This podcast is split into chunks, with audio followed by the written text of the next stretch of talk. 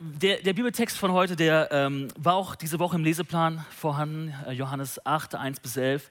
Und ich werde einmal vorlesen und dann ähm, steigen wir da ein. Johannes 8, ähm, ich lese ab Vers 2. Früh am Morgen war Jesus wieder im Tempel. Das ganze Volk versammelte sich um ihn und er setzte sich und begann zu lehren. Da kamen die Schriftgelehrten und die Pharisäer mit einer Frau, die beim Ehebruch ertappt worden war. Sie stellten sie in die Mitte, sodass jeder sie sehen konnte. Dann wandten sie sich an Jesus. Meister, sagten sie, diese Frau ist eine Ehebrecherin. Sie ist auf frischer Tat ertappt worden. Mose hat uns im Gesetz befohlen, solche Frauen zu steinigen. Was sagst du dazu? Mit dieser Frage wollten sie Jesus eine Falle stellen und dann Anklage gegen ihn erheben zu können. Aber Jesus beugte sich vor und schrieb mit dem Finger auf die Erde. Als sie jedoch darauf bestanden, auf ihre Frage eine Antwort zu bekommen, richtete er sich auf und sagte zu ihnen, wer von euch ohne Sünde ist, der soll den ersten Stein auf sie werfen. Dann beugte er sich wieder vor und schrieb auf die Erde. Von seinen Worten getroffen, verließ einer nach dem anderen den Platz. Die Ältesten unter ihnen gingen als Erste. Zuletzt war Jesus allein mit der Frau, die immer noch da stand, wo ihre Ankläger sie hingestellt hatten. Er richtete sie auf. Wo sind sie geblieben? fragte er die Frau. Hat dich keiner verurteilt? Nein, Herr, keiner, antwortete sie.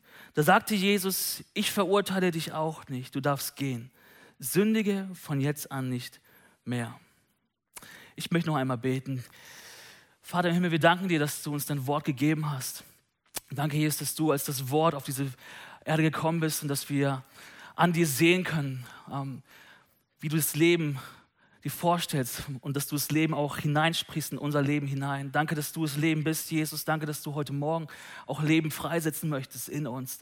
Ich bete, dass du ähm, in uns das Wort echt aufschließt, dass wir verstehen, dass wir offene Augen haben, ähm, zu sehen, was du für uns hast. Egal, wo wir gerade stehen, egal, was wir heute mitgebracht haben, egal, wie unsere Woche war, Gott, ich bete, dass wir unser Herz gerade jetzt öffnen für dein lebendiges Wort. Amen. Amen. Hey, diese Geschichte ist, äh, ist eine, eine unerwartete Begegnung zwischen äh, Jesus, ähm, religiösen Anführern und der Ehebrecherin. Und ähm, es hat mal jemand bemerkt, dass wir wie im Gleichnis vom verlorenen Sohn hier die Geschichte von der verlorenen Tochter haben. Das fand ich mal ganz nett zu sehen. So, ja, da, da steckt so ein bisschen was von drin, von einer verlorenen Tochter äh, in diesem Gleichnis. Und diese Geschichte beginnt an einem frühen Morgen. Da war eine große Menschenmenge und Jesus lehrte, wie er es oft getan hat. Er, äh, Menschen kamen, um ihn zuzuhören, weil er in Vollmacht lehrte. Und, ähm, und während Jesus lehrte, kam eine Gruppe von Männern mit einer Frau und stellte diese Frau in die Mitte. Also diese Männer unterbrachen diese Lehre von Jesus, diese Lehreinheit von Jesus. Und ich möchte mit uns ein bisschen jetzt äh, den Text durchgehen und ein paar Fragen stellen an diesen Text. Und die erste Frage ist, wer waren diese Männer? Ja, diese Männer sind Schriftgelehrte und Pharisäer und das bedeutet, dass die gebildet waren, dass sie ähm, in der Gesellschaft dort bekannt waren und äh, den Ruf hatten, weise zu sein, einen moralisch hohen Standard einzuhalten. Und wenn Leute Fragen hatten über das Gesetz, dann äh, wussten sie, hey, wir gehen zu diesen Leuten, die haben einen Plan davon und wir bekommen da Antworten. Ähm, und, äh, und obwohl sie nach außen hin ja sehr gottesfürchtig immer sich, sich so darstellten, waren sie aber im Inneren oft sehr böse. Das lesen wir nicht nur jetzt hier an dieser Stelle mit deren Motiv, sondern auch an mehreren Stellen, wo Jesus sie immer konfrontiert und immer das Herz auch trifft und sagt, hey, euer Herz ist nicht gottesfürchtig. Und ähm, und sie sind voller Stolz, Arroganz, die sind rücksichtslos, gerissen und auch durch und durch heuchlerisch. Und ähm, eine weitere Frage, die wir an diesen Text stellen können, ist, wer war diese Frau? War sie, war sie ledig? War sie verlobt? War sie verheiratet? Ähm, welche früheren Beziehungen hatte sie vielleicht mit äh, den Männern, die da waren? Ähm, war sie sehr jung? War sie eher mittleren Alters? Äh, der Bibeltext sagt uns erstmal nicht mehr über diese Frau. Ähm, und, und dann kann man sich auch fragen, okay, diese Männer, wie haben diese religiösen Anführer sie beim Ehebruch erwischt?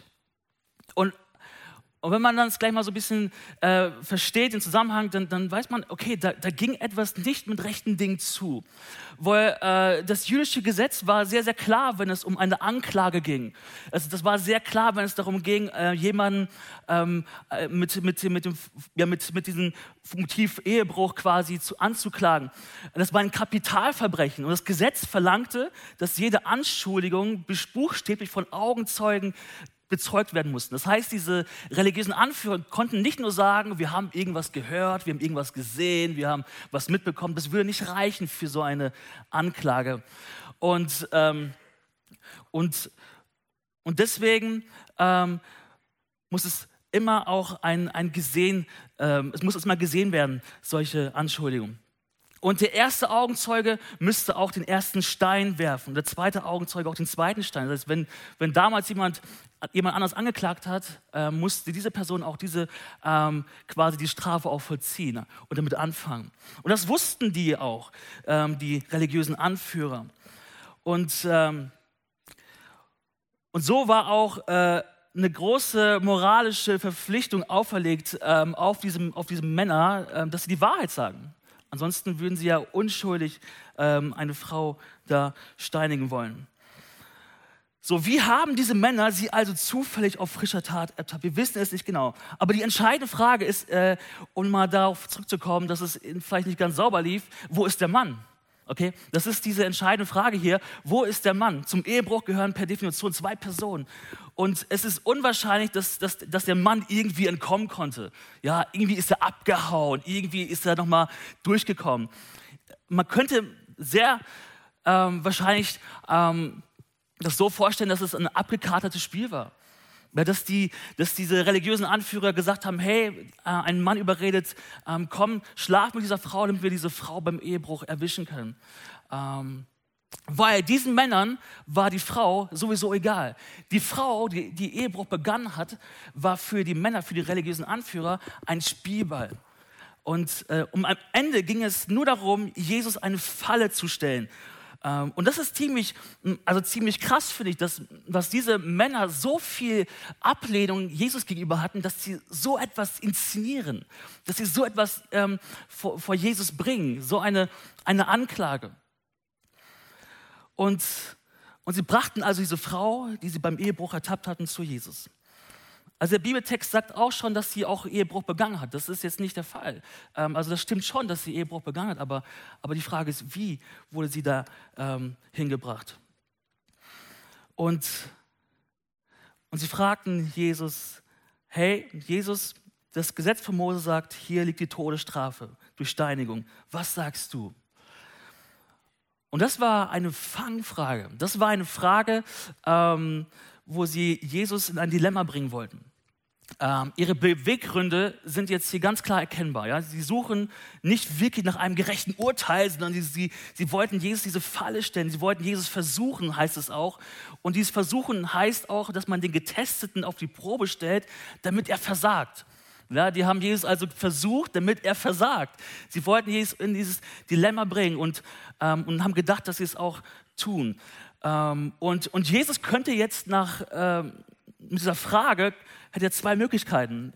Äh, er könnte entweder nach römischem oder nach jüdischem Recht angeklagt werden, äh, je nachdem, auf welche Seite er sich schlägt.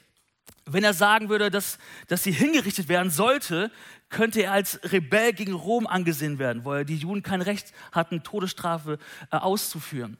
Das heißt, wenn er sagen würde, ja, es steinigt sie, dann könnten die, die Anführer sagen, hey, hey, hier Jesus, Jesus äh, hat hier eine Todesstrafe ähm, genehmigt, so, ihr Römer müsst ihn gefangen nehmen. Das wäre die eine Möglichkeit.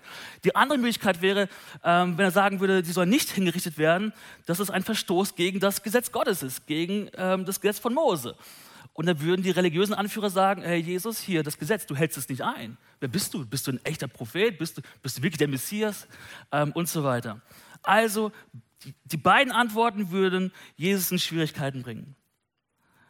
Aber das Gute ist ja, diese, diese Fangfrage hätte vielleicht bei anderen Lehr Lehrern funktioniert. Aber die, die sprechen hier mit dem Sohn Gottes. Und, und, und Jesus dreht diesen Spieß wie immer um. Und wir, wir gucken mal, wie Jesus darauf reagiert. In Johannes 8, Vers 6 lesen wir, aber Jesus beugte sich vor und schrieb mit dem Finger auf die Erde. Also eigentlich in meinen Worten, Freunde, ich habe keinen Bock auf dieses Gespräch. Ja, ich will da nicht drauf eingehen. Ähm, manchmal wünscht man sich ja, wenn man die Bibel liest, okay, also ein paar mehr Informationen wäre jetzt gar nicht so schlecht. Ja, so, was schrieb Jesus da? Hat er einen Elefanten gemalt? Hat er, ähm, hat er die zehn Gebote aufgeschrieben? Hat er die zehn Gebote aufgeschrieben und dann die Namen der Ankläger daneben, wo sie verfehlt haben? So, da ist die Bibel jetzt nicht klar und da müssen wir auch nicht spekulieren. Und es ist anscheinend auch nicht wichtig. Wichtig ist hier zu sehen, dass Jesus kein Interesse hat, diesem Gespräch in Kraft zu geben. Er steigt nicht ein auf dieses, auf dieses Niveau. Ähm, es ist ja vielleicht mal so, wenn man shoppen geht, ja, man geht einkaufen und du, du weißt, was du willst und du siehst einen Service-Mitarbeiter zu dir kommen und sagst, oh nein, sprich mich bitte nicht an, ja, kein Augenkontakt, bloß nicht, ich weiß, was ich will oder, ach, hallo, ja, ich komme klar, alles klar. Also man versucht ja immer durch, durch Desinteresse ein bisschen die Kraft aus diesem Gespräch, aus der Situation rauszunehmen. Und Jesus äh, hat hier so eine Taktik, ja, er, er geht nicht drauf ein. Und ähm, die Worte, die er aber dann spricht, sind umso kraftvoller. Weil, als sie auch darauf bestanden, ja, also sie wollten unbedingt, sie blieben da stehen, sie wollten, dass Jesus etwas antwortet. Und sie bestanden darauf, auf ihre Frage eine Antwort zu bekommen. Da richtete er sich auf und sagte zu ihnen, wer von euch ohne Sünde ist, der soll den ersten Stein auf sie werfen. Also er sagt, bevor ihr den Stein aufhebt, werft einen Blick in den Spiegel, vergewissert euch, dass ihr moralisch qualifiziert seid, diese Frau zu steinigen. Wenn nicht, dann legt diesen Stein ab, in meinen Worten jetzt. Oh, und, und diese Aussage hat natürlich diese Männer überrascht, so, oh, ah, okay. Äh, und, und diese Antwort von Jesus trifft sie unerwartet direkt ähm, im Herzen. Und diese Antwort entwaffnete sie wortwörtlich. Ja? Die Steine wurden fallen gelassen. Und hier macht Jesus deutlich, dass niemand außer Gott ohne Sünde ist. Und nur Gott und, und Jesus als Sohn Gottes hätte, hätte ein reines Motiv für ein Urteil. Und als diese Bedeutung seiner Worte klar wurden, gingen die Männer hinaus. Ja? Und dieser, dieser Auszug aus der Situation begann mit den Ältesten, ja, weil die ja auch eine Führungsrolle eingenommen haben, die Ältesten damals, und äh, die auch die größte Verantwortung haben über so eine Situation. Und die Ältesten gingen zuerst. Und, ähm, und so endete es also, dass, dass, dass die religiösen Anführer Jesus eine Falle stellen wollten, in der sie selbst hineingefallen sind. Ähm, und, und und dann kommen wir zu einem Part, zum Ende dieser Geschichte, wo, wo es nochmal ganz, ganz viel Gewicht bekommt, wie Jesus mit dieser Frau umgeht. Wir lesen, er richtete sich auf. Wo sind sie geblieben? fragte er die Frau. Hat dich keiner verurteilt? Nein, Herr, keiner, antwortete sie. Da sagte Jesus, ich verurteile dich auch nicht, du darfst gehen, sündige von jetzt an nicht mehr. Und das Erste, was mir hier auffiel, ist ähm, die Art und Weise, wie Jesus mit dieser sündigen Frau umging. Ähm, erstmal, er richtet sich auf, er steht ihr gegenüber, er, er kommuniziert mit ihr, er, er, er, spricht sie mit Frau an, ja, und nicht, hey Ehebrecherin, hey du Sündige. Ähm, er, er, er, geht auf Augenhöhe und er, gibt, er spricht auf Wert zu. Ähm, und Frau war jetzt nicht, auch nicht respektlos, das hat Jesus auch zu seiner Mutter gesagt. Ähm, so, und er spricht, er spricht sie frei. Ich verurteile dich auch nicht. Und er fordert sie heraus. Geh jetzt und verlasse das Leben in Sünde. Also Jesus behandelt ähm, diese Frau und auch ihre Sünde mit völliger Klarheit. Ähm, er vermittelt ihr Gnade und Hoffnung. Er spricht sie frei von ihrer Sünde und ließ sie gehen, um ein ganz neues Leben zu beginnen. So, Jesus hat in ihr viel mehr gesehen als die Sünde, ähm, die sie im Leben getan hat. Das ist eine gute Nachricht für uns, dass Jesus dich und mich viel mehr, in uns viel mehr sieht als nur das, was wir tun. In diesem Moment schenkt Jesus dieser Frau ein, ein neues Leben, eine neue Möglichkeit, Gott zu begegnen, ein neues Leben anzufangen. Und es ist ja eine gewisse Ironie, dass Jesus der Einzige war, der diesen ersten Stein werfen durfte. Ähm, und und ähm, Und das Gesetz verlangte eigentlich immer zwei Zeugen für so eine Anklage. Es mussten zwei Zeugen da sein für so eine Anklage und für so eine äh, Vollstreckung. Und diese Zeugen versch äh, verschwanden und diese Anklage wurde ja fallen gelassen und die Frau war frei. Auch schon allein deswegen war die Frau frei, weil es keine Anklage mehr gab. Aber es geht hier um mehr als nur eine einfache Abweisung der Anklage. Als Jesus diese die Frau fragte, ob, ob die jemand verurteilt hat, sagt sie, nein, Herr, nein, Herr. Und das heißt auch niemand, Herr. So, ich frage mich, äh, warum, warum gingen sie nicht weg, als die Pharisäer weggegangen sind, als die Schriftgelehrten weggegangen sind? Sie konnte doch eigentlich sagen, okay, jetzt sind die Pharisäer weg, jetzt sind die Schriftgelehrten weg, ich, ich ziehe auch durch, okay, ich gehe hier weg, ich will hier nicht mehr sein in der Situation. Aber wir, wir sehen hier, wie sie da blieb.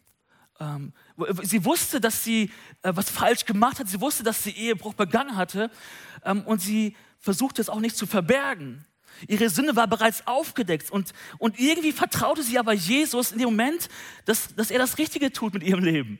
Da war, eine, da, war eine, da war eine Verbindung, eine Gegenwart von Jesus in dem Moment, wo sie sagte, ich, ich muss hier nicht weglaufen, ich, irgendwie, es hält mich hier bei diesem Mann, bei diesem Lehrer.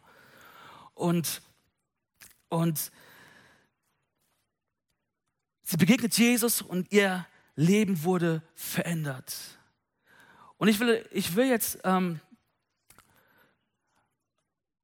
zu uns kommen. Ähm, wir alle sind wie diese Frau und wurden schon einmal bei einer Sünde ertappt. Und äh, die Frau hat die Ehebruch begangen und Jesus kannte ihre Sünde und man kann schnell denken, so, boah, ja, das habe ich noch nie gemacht, das ist schlimm. So, ich gehöre nicht zu dieser krassen Kategorie von Sünde. Und so denken wir ja auch oft, ne? So, das ist heftig. Und ich bin ja nicht so. Ähm, aber ich würde sagen, jede einzelne Sünde, die wir begehen, liegt offen vor den Augen des lebendigen Gottes. Er kennt jeden sündigen Gedanken, den wir heimlich haben. Er kennt jedes Schimpfwort, das wir leise vor uns hinmurmeln. Er kennt den Hass, der in unseren Herzen gegenüber denen brodelt, die uns Unrecht getan haben. Er kennt jedes trügerische Wort, das wir je ausgesprochen haben. Er kennt die Sünden, die wir begehen, wenn wir allein sind oder wenn wir dort sind, wo uns niemand kennt. Wie diese Frau sind wir schon, sind wir alle schon auf frischer Tat ertappt worden. Und, und ohne Jesus sind wir, wir sind wirklich schuldig in den Augen eines heiligen Gottes. Wir sind schuldig. Unsere Sünde macht uns schuldig vor Gott. Deswegen ist es, äh, kann man nicht so leicht sagen, ach, das ist ja die Ehebrecherin. Die wurde ertappt. Ähm, hey, ich würde dir sagen, Gott kennt dein Leben. Gott kennt deine Gedanken. Gott kennt deine Taten. Und, und Epheser 2, 3 bis 5 drückt es so aus. Wir alle haben früher so gelebt. Wir ließen uns von den Begierden unserer eigenen Natur leiten und taten, wozu unsere selbstsüchtigen Gedanken uns drängten. So wie wir unserem Wesen nach waren, hatten wir, genau wie alle anderen, nichts verdient als Gottes Zorn. Doch Gottes Erbarmen ist unbegreiflich groß. Wir waren aufgrund unserer Verfehlungen tot. Aber er hat uns so sehr geliebt, dass er uns zusammen mit Christus lebendig gemacht hat. Ja, es ist nichts als Gnade, dass ihr gerettet seid. So, Jesus kam nicht in eine neutrale Welt, um ein paar zu retten und ein paar zu verurteilen oder so. Er kam in eine verlorene Welt.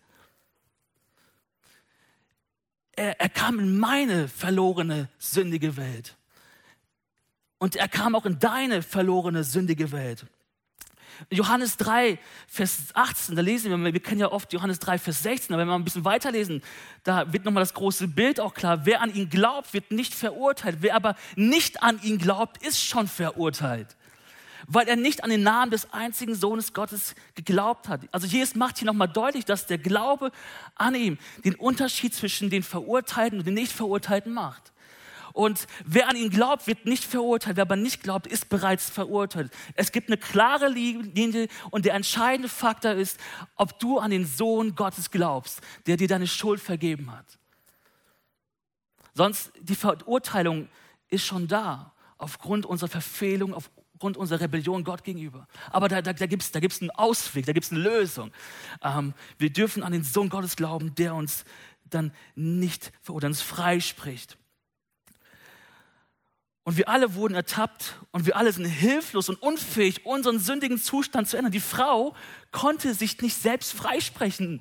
Die Frau konnte sich von sich aus ihre Sünde irgendwie, ähm, irgendwie wegmachen. Sie konnte nicht von sich aus ihren Zustand ändern. Auch wir können unseren Zustand nicht von uns aus ändern. Wir können nicht unsere Sünden irgendwie freikaufen. Wir brauchen jemanden, der in unseren Zustand hineinkommt und uns hilft und uns rettet. Und und das ist der Punkt, an dem die Botschaft des Evangeliums so mächtig wird. Jesus spricht zu der Frau, ich verurteile dich nicht. Und, und Jesus greift in das Leben dieser Frau ein und greift in ihren Zustand dieser Sündhaftigkeit ein und sagt, ich spreche dich frei. Ich spreche dich frei, weil du es nicht kannst. Aber ich kann es. Ich kann es. Und, und das ist die Kraft des Evangeliums. Ähm, Jesus schenkt gebrochenen Sündern die Umkehren Gnade. Okay? Jesus schenkt Sündern Gnade. Wir haben es gesungen. Ähm, uns Sündern freispricht, ja, die Hoffnung lebt. Und sie heißt Jesus.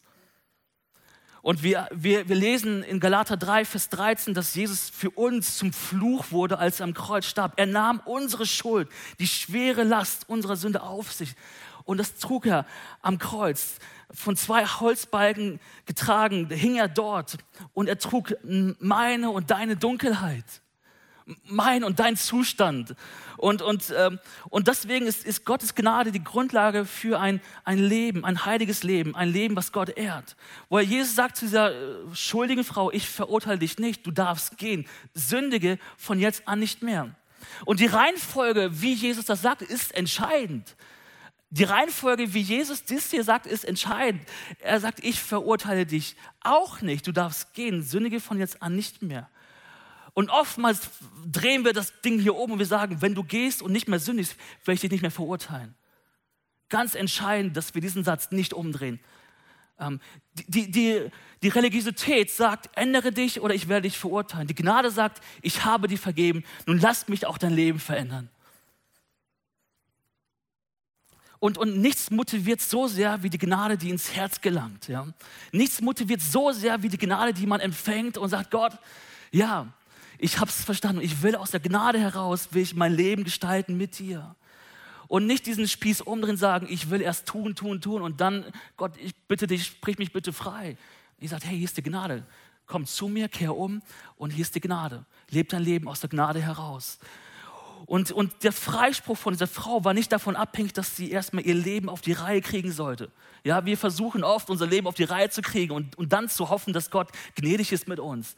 Warum drehen wir es nicht mal um und sagen, Gott, du bist gnädig zu mir und danke, dass du mich befähigst, dass du mir Gnade schenkst, mein Leben auf die Reihe zu kriegen. Es ist ein gewaltiger Unterschied. Und, ähm, und dieser Freispruch war die Grundlage, dass sie ihr Leben ändern durfte. Das sündige Leben zu verlassen, heißt es auch übersetzt. Sündige Gewohnheiten zu verlassen. In, in Titus 2, 11 bis 2 steht es mal richtig gut auf den, auf den Punkt gebracht. Denn die Gnade Gottes, die allen Menschen Rettung bringt, ist sichtbar geworden. Sie bringt uns dazu, dem Leben ohne Gott und allen sündigen Leidenschaften den Rücken zu kehren. Jetzt, in dieser Welt, sollen wir besonnen, gerecht und voller Hingabe an Gott leben. So Gottes Gnade Gottes Gnade ist der Antrieb, das Leben in Sünde zu verlassen. Ja, Gottes Gnade. Nicht dein schlechtes Gewissen. Es ist Gottes Gnade, die dich antreibt. Es ist der Motor, es ist, der Grund, es ist die Grundlage, dass wir, auch wie Jesus zu dieser Frau sagt, jetzt geh und sündige nicht mehr, dass wir auf unser Leben das auch anwenden können müssen auch schon auch hier feststellen, dass Jesus ihre Sünde nicht runterspielt. Jesus sagt hier nicht, ist nicht so schlimm, was du gemacht hast. Ähm, mach, mach dir nichts draus. Jesus kommt hier mit Gnade und Wahrheit. Jesus spricht diese Frau frei, aber er sagt ihr auch ganz klar, tu es nicht mehr. So, da, da, ist, da ist Gnade und Wahrheit. Wir haben in der ersten Predigt von Nico dieses, dieses, ja, diese zwei Pole gehabt und, und in Jesus ist es perfekt vereint, Gnade und Wahrheit. Und, und hier, hier, hier, sehen wir das ganz, ganz praktisch und an einem, an einem echten Beispiel, dass Jesus Gnade und Wahrheit ist für diese Frau. Und, ähm, und wir, wir, wir können aus dieser Geschichte etwas lernen. Und zwar unsere Reaktion auf Sünde sollte daran bestehen, dass wir unseren sündigen Zustand vor einem heiligen Gott zugeben. Dass wir sagen, Gott, ja, ich habe gesündigt. Hier, ich bin, ich bin ein sündiger Mensch. Zweitens lernen wir, dass wir die Folgen der Sünde als zerstörerisch anerkennen sollten. Ja? Sünde hat Konsequenzen. Und wir dürfen Sünde nicht einfach nur sagen, ja, es ist nicht so, ist nicht so wild, ist nicht so schlimm. Hey, Sünde hat Konsequenzen. Ähm, und das, die dritte Lektion besteht daran, die Gnade von Jesus anzunehmen. Jesus ist der Retter, der uns von der Sünde befreit. Und Jesus ist mit seiner Gnade und Wahrheit auch heute hier. Und ich möchte dich konkret fragen, welche Sünde spricht Jesus heute bei dir an, die du verlassen solltest? Welche Sünde ist es, wo, wo Jesus ganz klar hineinspricht an diesem Morgen, in diesem Moment und sagt, hey, verlasse diese Sünde, verlasse diese sündige Gewohnheit, verlasse das Leben in Sünde. Wo wurdest du heute ertappt? Wie sieht es mit deiner Gedankenwelt aus? Ja. Ah, andere können gar nicht reingucken, aber wie sieht es da aus? Jesus kennt deine Gedanken. Wie sieht es mit deinen Worten aus? Welche schlechten Worte sprichst du über andere Menschen aus? Ja, und nicht nur einmal, sondern vielleicht auch öfter. Wie sieht es mit deinem Herzen aus? Ist es erfüllt von, von Hass gegenüber Personen, die dir Unrecht getan haben, die du nicht magst, die irgendwie in deinem Leben sind und denkst so, diese Person, die kann mir gestohlen bleiben. Und wie sieht es mit deinen Taten aus, wenn du allein bist? Welche Süchte bestimmen dein Leben? Das sind, das, sind, das, sind, das sind knallharte Fragen, die wir uns stellen dürfen, auch an diesem Morgen. Ähm, und wenn ich diese Geschichten mit den schriftgelehrten Pharisäern in der Bibel lese, ist ja nicht die einzige Geschichte, nicht die einzige Begegnung. Ich denke immer so, oh Mann, die, haben, die schneiden echt nicht gut ab. Ja? Also wenn man die Bibel liest, man äh, ganz, ganz neutral erstmal so und du guckst so, okay, welche Personen schneiden gut ab, dann sind das die schriftgelehrten Pharisäer? Nie. Und ich denke so, die haben es echt versemmelt. Ähm, und dann denke ich aber auch, hey, aber sie hatten doch die Chance. Sie hatten die Chance, sie hatten die Chance, äh, ihr, ihr Leben Jesus anzuvertrauen. Sie hatten die Chance, an den Sohn Gottes zu glauben. Ähm, und der große Unterschied, den ich hier in diesem Text heute erkenne, ist, während die religiösen Anführer um ihre Sünden wussten, aber von Jesus wegging, lief die Frau mit ihrer Sünde von Jesus nicht weg. Da waren diese zwei Personengruppen, die Pharisäer, Schriftgelehrten und die Frau. Beide wussten um ihre Sünden in dem Moment. Aber der Unterschied liegt darin, dass die Frau da geblieben ist bei Jesus und die Schriftgelehrten sind abgehauen. Die sind abgehauen, die sind weggelaufen. Und ich, ich, will, ich will dich heute einladen, mach nicht den Fehler und laufe weg. Mach nicht den Fehler wie diese Pharisäer und Schriftler und lauf äh, mit deiner Sünde weg. Er kennt sie sowieso. Komm damit zu Jesus und lade es bei ihm ab. Lade es am Kreuz ab. Lauf nicht weg. Denn Gott hat seinen Sohn nicht in die Welt gesandt, um sie zu verurteilen, sondern um sie durch ihn zu retten. Und wenn du schon mit Jesus unterwegs bist, äh, dann kommt hier die beste Nachricht für dich. Römer 8, Vers 1. Also gibt es jetzt für die, die zu Christus, zu Jesus gehören, keine Verurteilung mehr. Gar nichts. Keine Verurteilung, wenn du mit Jesus unterwegs bist, wenn du Jesus nachfolgst, wenn du Jesus in dein Herz aufgenommen hast. Da ist keine Verurteilung. Aber es, es gibt diesen einen, einen Gegenspieler Gottes. Ja, dieser, dieser Gegenspieler Gottes, der, der Teufel. Und sein Ziel ist das Verderben der Menschen. Deshalb kämpft er mit all seiner Macht dagegen an, dass du Römer 8, Vers 1 nicht verinnerlichst. Er hat großes Interesse, dass du das nicht verinnerlichst. Er hat großes Interesse, dass, dass er diesen, äh, diese, diese Gewissheit zerstören möchte, ähm, dass du zu Jesus Christus gehörst. Und der Teufel tritt als Ankläger der, der Gläubigen auf und versucht, sie vor Gott zu erniedrigen. Er will, er will die Gläubigen an ihre Sünde und ihre Unwürdigkeit äh, erinnern und auf diese Weise Zweifel in ihre Herzen und Gedanken säen da ist ein Ankläger, ein Gegenspieler, der nicht will, dass du äh, bei Jesus bleibst. Auch mit deiner Sünde. Er will, dass du, auch wenn du schon Christ bist, dass du, wenn du sündigst, wegläufst und Angst hast vor, vor Verdammnis. Aber Jesus und die Bibel sagt, Da ist keine Verdammnis, keine Verurteilung für die, die in Jesus Christus sind. Amen.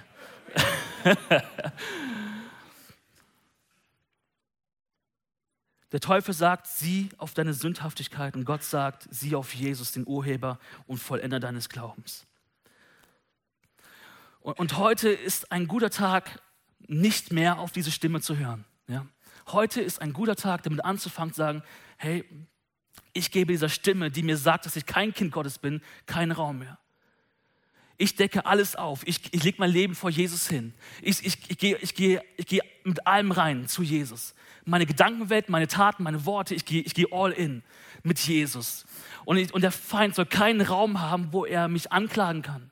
Ich gebe ihm keine Chance, mich anzuklagen.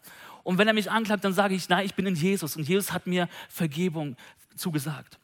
Jesus hat mir vergeben. Bei Jesus kann ich immer wieder kommen und ich kann bei ihm auftanken, ich kann bei ihm ähm, die Vergebung erneut empfangen, ich kann ähm, die Reinheit empfangen. Und heute ist ein guter Tag, nicht mehr auf die Stimme des Feindes zu hören, sondern auf die Stimme des erhöhten Christus. Und in der Vorbereitung, ich komme auch schon zum Schluss, in der Vorbereitung kam mir äh, noch eine Stimme, die uns davon abhält. Und ich glaube, das sind gar nicht so, so ähm, wenige hier, die dieser Stimme oft zuhören. Und das ist die Stimme der Selbstverurteilung.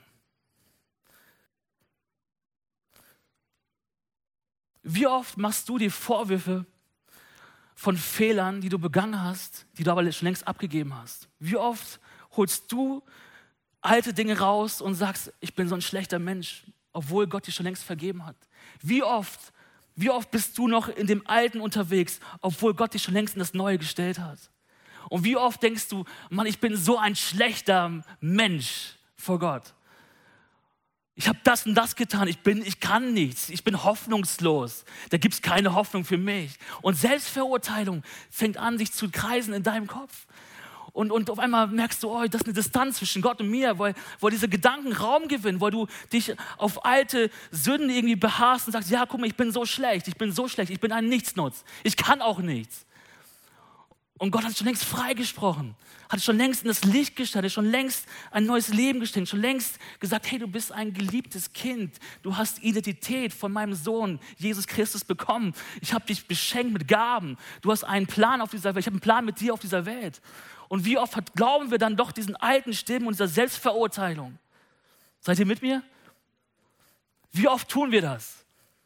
Wo, wo Jesus schon längst sagt, hey, es ist vorbei, ich habe es vergessen. Du warst schon bei mir damit. Schau nach vorne, da, da ist ein Leben für dich, da ist etwas Neues für dich. Und, und diese Vorwürfe, die kommen immer wieder. Und wir glauben, wir hätten es nicht verdient vielleicht. Ja, oder du glaubst, du hast es nicht verdient. Und, und dann bist du wütend auf dich selbst und sagst, guck mal, ich als Christ, ja, ich bin nicht so gut wie andere.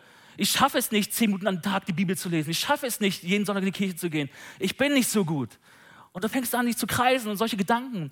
Und eigentlich sagt Jesus, hey, komm, bleib doch einfach bei mir.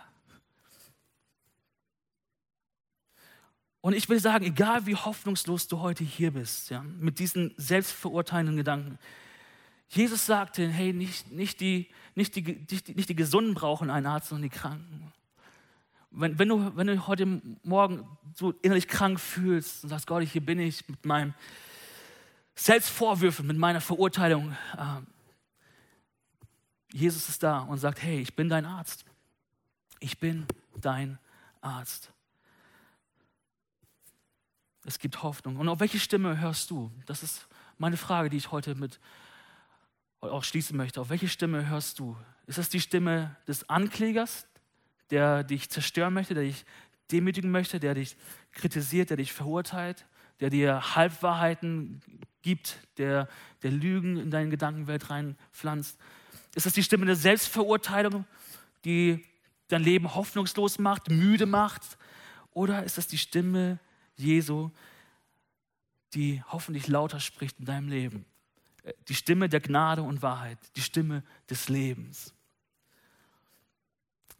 Komm, lass uns doch gemeinsam aufstehen, so wenn es möglich ist. Die Band kann auch gerne nach vorne kommen.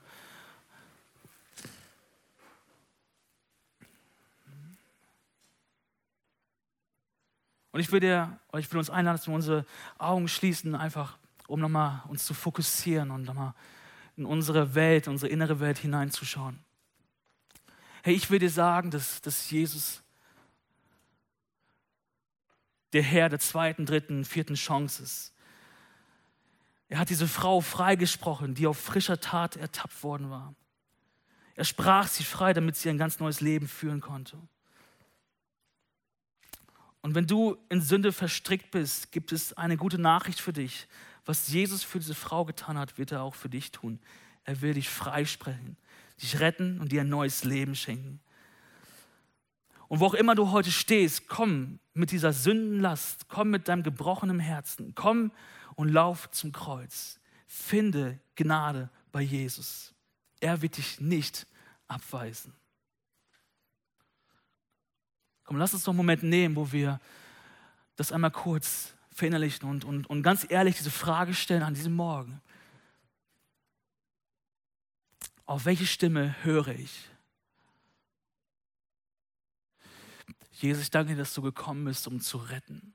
Danke, dass du in meine verlorene, sündhafte Welt gekommen bist und mich gerettet hast.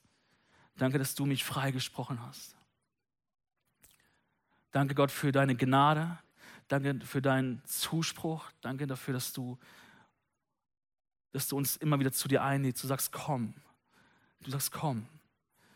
Gott, ich bete, dass ähm, wir, ähm, dass wir bei dir bleiben. Dass wir bei dir bleiben, auch wenn wir sündigen. Dass wir bei dir bleiben, auch wenn wir mal uns selbst verurteilen. Dass wir bei dir bleiben, wenn der Feind uns versucht, irgendetwas einzureden dass wir bei dir bleiben, dass wir es vor dir offenlegen und dass wir, dass wir dir vertrauen, dass du äh, einen Weg mit uns gehst, der ein Weg des Lebens ist.